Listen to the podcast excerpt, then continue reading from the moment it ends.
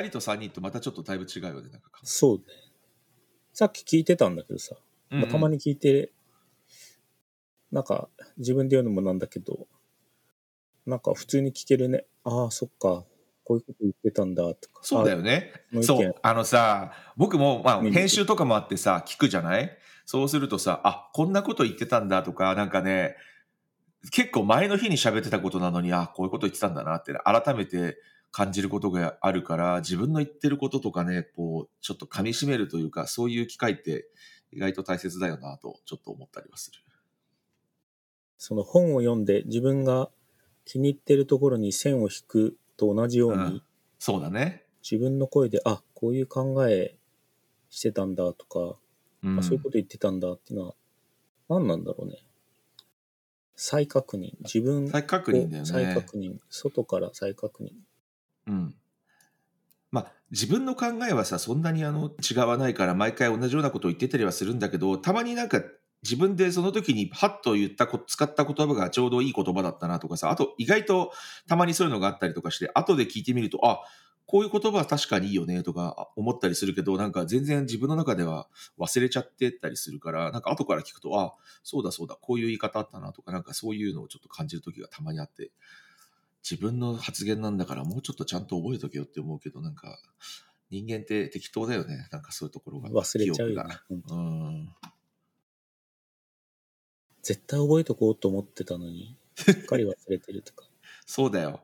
そうそう、そういうこといっぱいあるよね。だからメモ、メモするとか、ちゃんと録音するとか、録画するとか、しておいた方がいいのかもしれないね。このノート毎日書いてるとさ、うん。今600うん何十日書いてるんだけど、うん。なんかその、いや、似たような主張になる時もあって、もちろんそうねこれ前全く同じこと多分書いたよな、とかうん思って。うんうん。そうすると自分のなんだろうな、この思考のそのし種類っていうのなんだろう、大切に思ってることが、うん。ちょっとうる覚えだけど、なんか400日ぐらいまでは毎回新しいこと書いてた気がするんだけど、そっから繰り返しになってて、うん。俺って多分400種類ぐらいの思考のパターンしか癖しかない、癖ないんだろうなとか思って気づいちゃったみたいな。そうだよね。でも、てか、繰り返し出てくることは、まあね、その人が大切だと思っていることだとか、まあ、気になっていることであるとか、なんかやっぱりそういうことなんだと思うから、そうだまあね。、しょうがないよね。ドラちゃんが書いてたの、上下関係の話あったじゃん。うんうん、あったあった。ああ、そうだよなとか思って。でなんかもう、そう。昨日か今日か、うんなんかインスタを、まあ、基本僕 SNS 苦手なんだけどさ、うんうんうんまあ、インスタもほとんど見ないんだけど、たまに見るときがあって、うん。で、見てたら、あの、トヨタ秋夫前社長はいがなんか、若者と会話してる動画があって、うんうん君の言うそういう上下関係っていう考えをまず改めた方がいいよ、みたいなこと言ってるわけ。うん。会社は上と下じゃないよ。うん。で、ドラちゃんが言ってた役割の違いです、みたうんいうな。ん。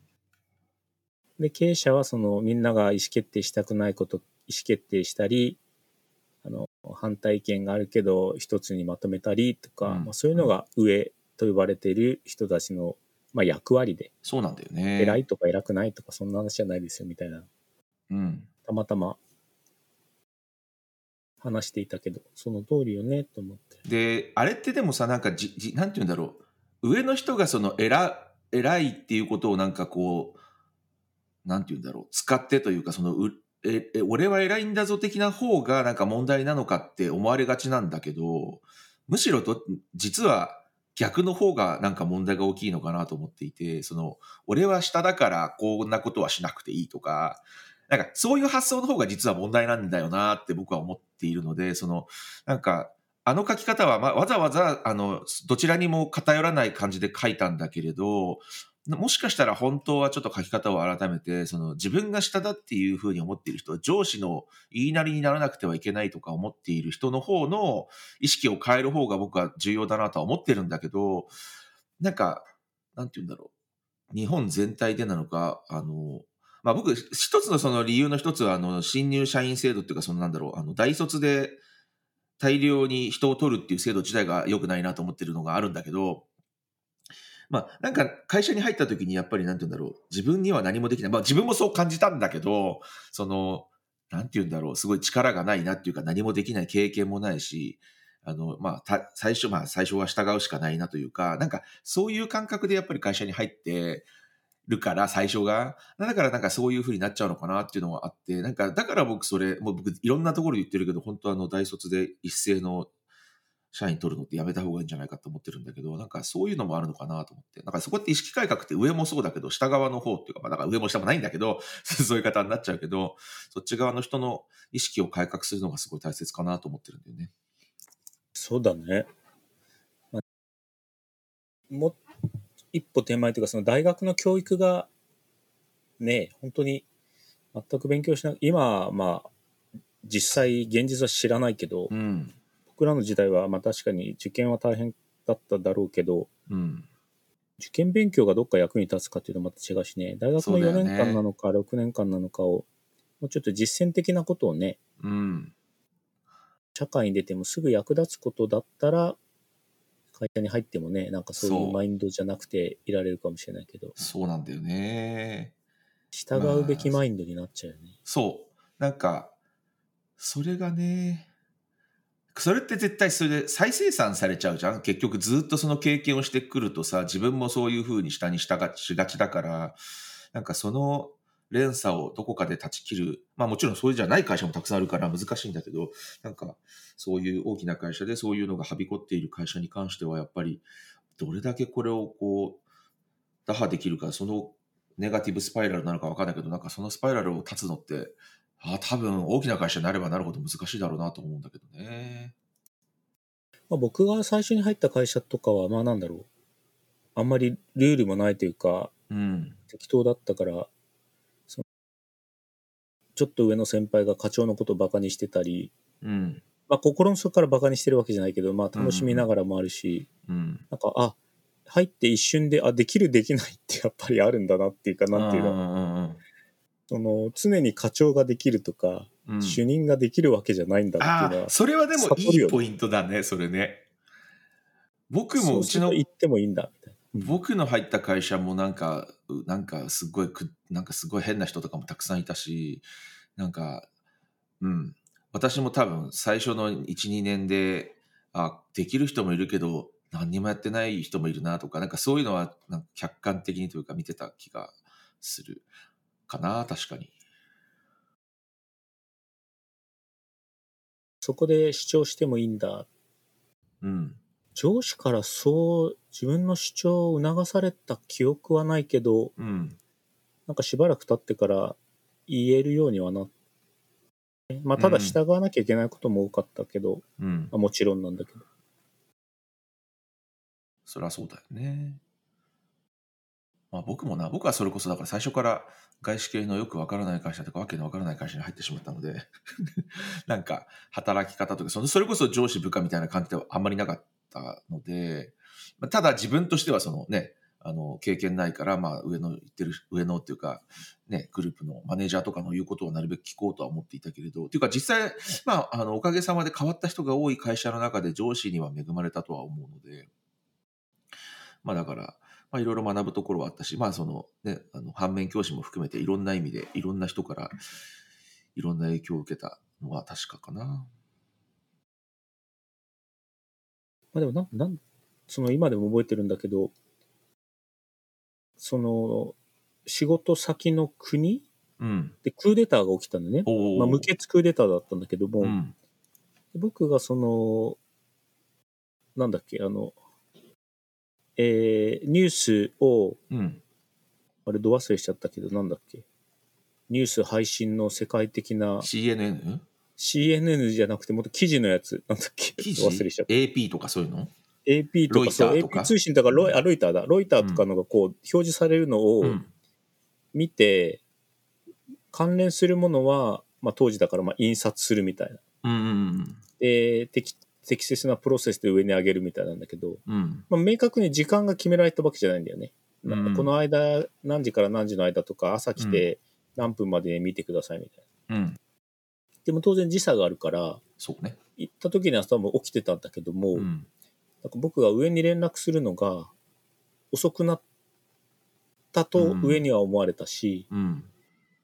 でもその記事がどれほどインパクトがあるかっていうのがなんだろうわかんないんだよね。ああ、そうだよね。うん。1年目の何週間とかそんなノリで。うんうんだからさ、その対応してる担当の国自体がどんな国かみたいなのもうん。別にアメリカやイギリスではないわけなので、わからないというのもあり、だからその、クーデターって今聞いたらそれは大変だとか思うけどさ、うん。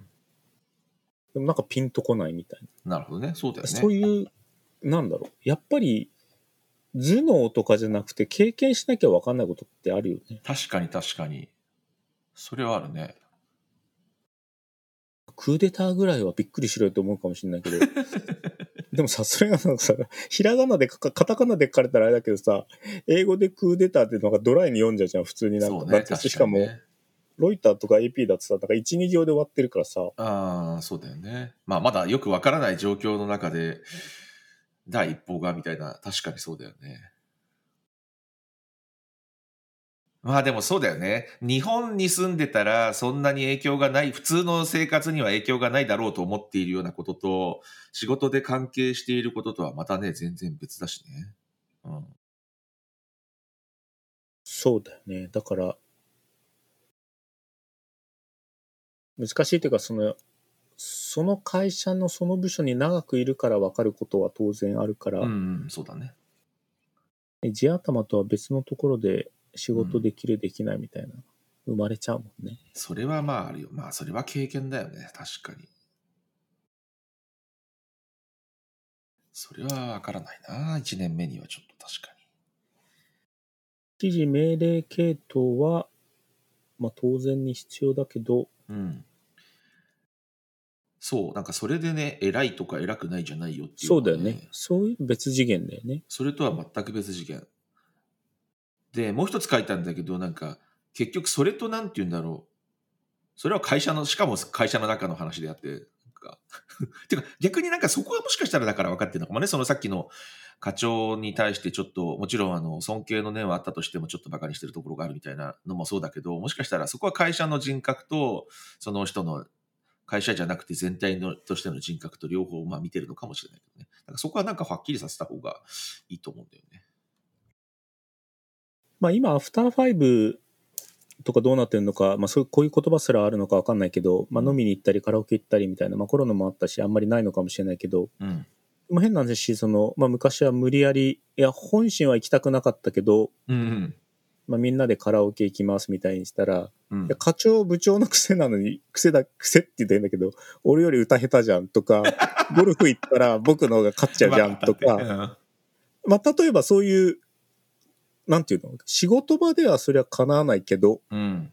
まあそれはみんな人間よねと。うん。僕のが得意なこともそれあるよねっていうのが、なんていうの？外、アフターファイブだとわかる。そうだね。そういうのはもしかしたらでも逆にわざと見せてるところがあるのかもしれないよね。もしかしたらね。知らないけど。ああ、まあ それを意識してるんだったら、だそういうのあるかもねとしたら。うん。だそれってでも大切じゃん。やっぱりなんかいくら上司だろうと部下だろうと同じ人間だよっていうなんか、同じ暮らしがある人間だよっていうのはなんかお互いにちゃんと理解するべきだし。っていうかそんなのはもちろん理解してなくちゃいけないんだけど。でもでもやっぱりなんかね、仕事で一緒にいる時間が長ければ長くなるほどやっぱりその関係性がどこに行っても同じと感じてしまうのはまああるだろうから。特に日本の人はね、やっぱり時間、会社にいる時間が長いのではないか。もちろん昔とは変わってると思うけど、長いんじゃないかって気はするしね。まあ、とさ、人が社長だとかさ、人が、他の人が、あ、あの人って社長なんだ、みたいな、ちょっとそういうのもあるじゃん。なんかそこで偉い偉くないみたいな。別にあの、全然その人のこと知らなかったとしても、肩書きでなんか、その人のことを評価してしまうところがあって、もちろんその会社の中ではそんな、そういう肩書きなんだろうけど、だからといってなんか、その人がなんか、おーっていう人かっていうと、またそれは全然別のことだから、なんかそこをなんか、単純に肩書きだけでなんか人をこう判断するところもあるんじゃないかなっていうのも感じたりはするけど。それはあるね。うん。経営者やってる時肩書きがついてるのと、そうじゃないのと、まあ変わるもんね。相手がね。そうそう。仕事上はさ、あいいんだけどさ、とかわかるんだけど、それで。だってこの人が社長として出てきたら、この人が全部ね、あの、責任があって話してくれるんだなとか、思うからまあいいんだけど、それが全然違うところで、それこそさ、社長さ、みたいな世界あるわけじゃん。だからその、なんていうの、全然、それ、あなたには社長としてのあな、あの、この人は関係ないよね、別にっていう、なんかそういうところがあると、なんか、なんでそういうとこで、その肩書きを持ち上げるのかなって思ったり、ちょっとするっていうのはそうだね。なんか外資のコンサルとかだと肩書きがよくわかんないからさ、日本語じゃないし、カタカナで、だからどっちが偉いのみたいな。しかもあの、年齢と役職も日本の会社みたいに、こう、なんていうの、必ずしもね、年上の人が年、ね、そうそうそう年とは限らないもんね。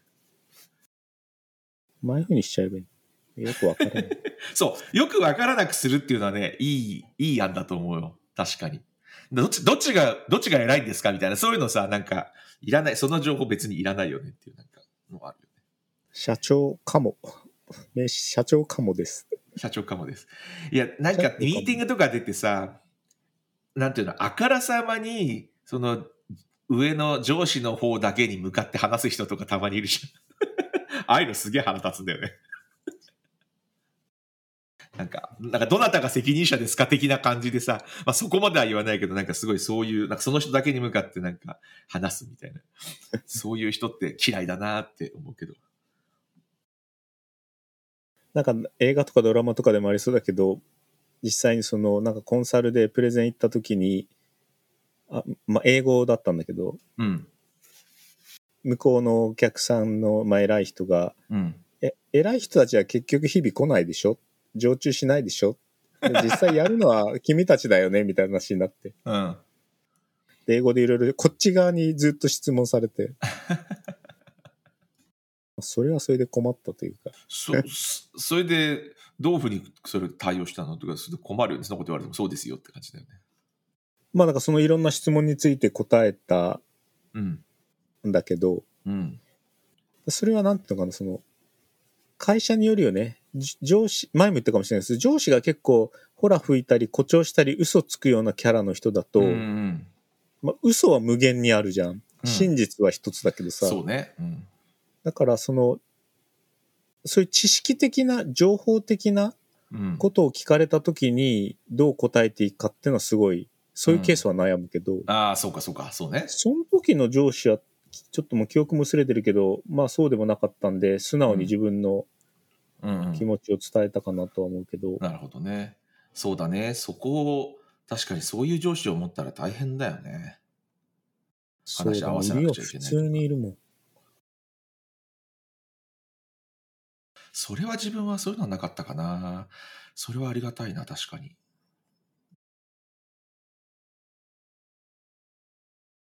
それはめんどくさいわ。いるよね、でも。なんか。大きく見せたい。ね未来に嘘つく。くのは、まあ未来は嘘じゃないから、うん。ね、こう、ほら吹いたり大きく言って、それにめがけて頑張るっていうのはあると思うけど、そうだね。それは、ね。現実の、だ身長何センチって言われて121、あ、違う、170、170ですっていう人はみんな170未満説とかさ、どうしても男は170のボーダー言になっていたいよね、日本人170はって。な気持ちはわかる。僕も169.7とかよくが出てたから、170って言ってました。すいません。わかんない。最近はちょっと縮んでるかもしれないし。髪の毛の量によるんです。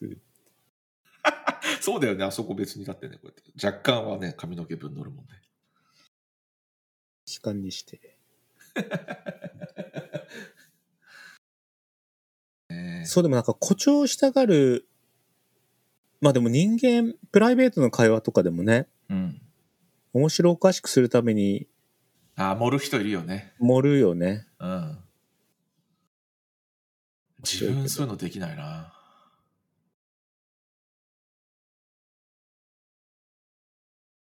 なんかね、そう、そこをあえてぐっと我慢して正直に言えるかっていうのをなんか自問自答しながらあやっちゃう時もあるけどね。そうだね。どうだろう持ってることあるのかなそんなに身長ぐらい。体重も身。長ぐらい。体重が持ったら大変だからさらに増えちゃうからダメでしょ。減るの、減る、減らすので。いやー、身長くらいかな。でも身長も170以上持ったことはないけど。いるじゃん、もっと本当に盛る人。トム・クルーズとか知らない、知らんけど。まあ、トム君は低くてもかっこいいので。そうだよね。そう。だから、そうそう。トム・クルーズに関しては、まあ本当、じゃあなんで別にそこいいじゃん、もうって思うんだけど、それでもね、なんかやっぱり、シークレットブーツ履いてます説とかいろいろあるから、なんなんだよって、別にいいじゃん、もうっていうのね。まあ、それは分からないではないけど。なんかあの、盛りたかったわけじゃないけど、とってもくだらない話だけど、うん。なんかデザインが気に入っまあ、靴を買わなきゃいけなくて、あ、の、カジュアルな。うんうん、であんまり僕スニーカーっていうのは履かなくて、うんで、なんか欲しいなと思うのがなかったら、なんかたまたまあったんだけど、うん。なんかちょっと厚底っぽく、あそういうふうには見えないんだけど、うん。まあ、4センチぐらい高くなりますみたいな。ほんほんほん。でも4センチって普通にスニーカーとか履いたらそれぐらいいくよなとか思って。4センチもあんのかな知らない。どうだろうね。で、まあ自分そういう靴を履いたことがなかったから、まあ4センチも高くなったらすごいなとか思ったんだけど、うん。まあ実際そんなに変わらないというか、みんな、そもそも普通のみんなそれなりに履いてるから、靴履いてるからですね、そこで。いや自分自身があれ背高くなったかなとか思うかなと思ったけど、全く変わらないとか、よく考えると普段の靴も多少はね、普通靴だったらさ、それはそうだよ。2センチペタンコってことはないんだからさ。そうだよ。まあ誤差の範囲だったんだなと思って。そうだよね。え、だって普通に B さんとかだって2センチくらいあるよね、普通に。あるもんね、確かにね。うん。一番だからぺったんこでも2センチくらい上がってんじゃない？ヒールぐらい履かないと背は高くあなあ、どう、いやー、大変だろうけどね、あれね。なんか本当あれって、じ履いたことないから知らないけど、辛そうだよね、あんな。あんな不自然なことってあるのっていう。い。でもあれあれなんだよね。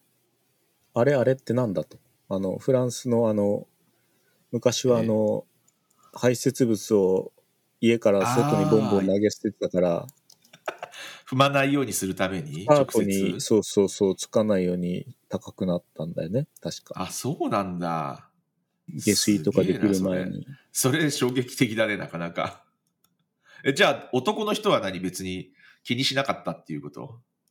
いい質問だね。男の人も履いてたのかな？まあ、でもスカートはまあ、男性、まあやっぱりだからまあ床に引きずる、引きずるくらいのスカートを履いていたからなのかな。そうだよね。男性は今みたいに裾がこう、くるぶしまで行ってなかったんじゃないの？わかんない。ああ、もうちょっと。靴下みたいなのを書いてたとか。うんそっか。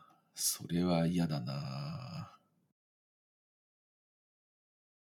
ね。下水道は素晴らしい。水道はね、素晴らしいね、本当に。ひどいな。そうだよね。街中でも汚かったっていう話確かにあるもんね。怖い。投げるってどういうことだよって。ね。バケツが穴からべちゃってやつが。というか、それ上からも降ってくるってことだもんね。そういうことだよね。怖っ。だからみんな橋悪くなっていうのはそういうことなんだ。そうか。怖い怖い。よかった。そんな時代に生まれなくて。普通に考えたらなんかお互いにみんながリスキーだよな。別の方法を考えようと思わないのかね。まあ、投げるときは一応下に人がいるから投げます見ていいいのかまあそっかね。投げますよとかって言って。いないときに投げてたんじゃない？それ投げるっていう行為すら嫌だよな。嫌だよね。今思うと。本当だよ。今思うとってなんだいやいや、でもそれ、そんな昔の話じゃないよね。4、500年前とかそういうことだよね、きっとね。多分ね。やだやだ。怖っ。いや、本当だよね。今の習慣を元をたどっていったら、そういう、とんでもない昔の話が関係していたとかって、あり得る、たくさんあるんだろうね、きっと。あるね、多分。なんか誰か学者がそういう過去の経緯を知って、うん。今もその、まあ、伝統的に行われているけれども、うん。それを、その、起源とか過去とかそれで実は苦しんだ人たちがいるみたいなのも知ってでも今やるかやらないかそれは本人次第だけども、うん。そういうのを知ることが価値じゃないのみたいなことを書いてる人がいて。なるほどね。そっか。まあ、知りたくない過去を知ってしまう可能性もあるよね、だからね。まあ人間はまあね暴力の歴史とも言えるし。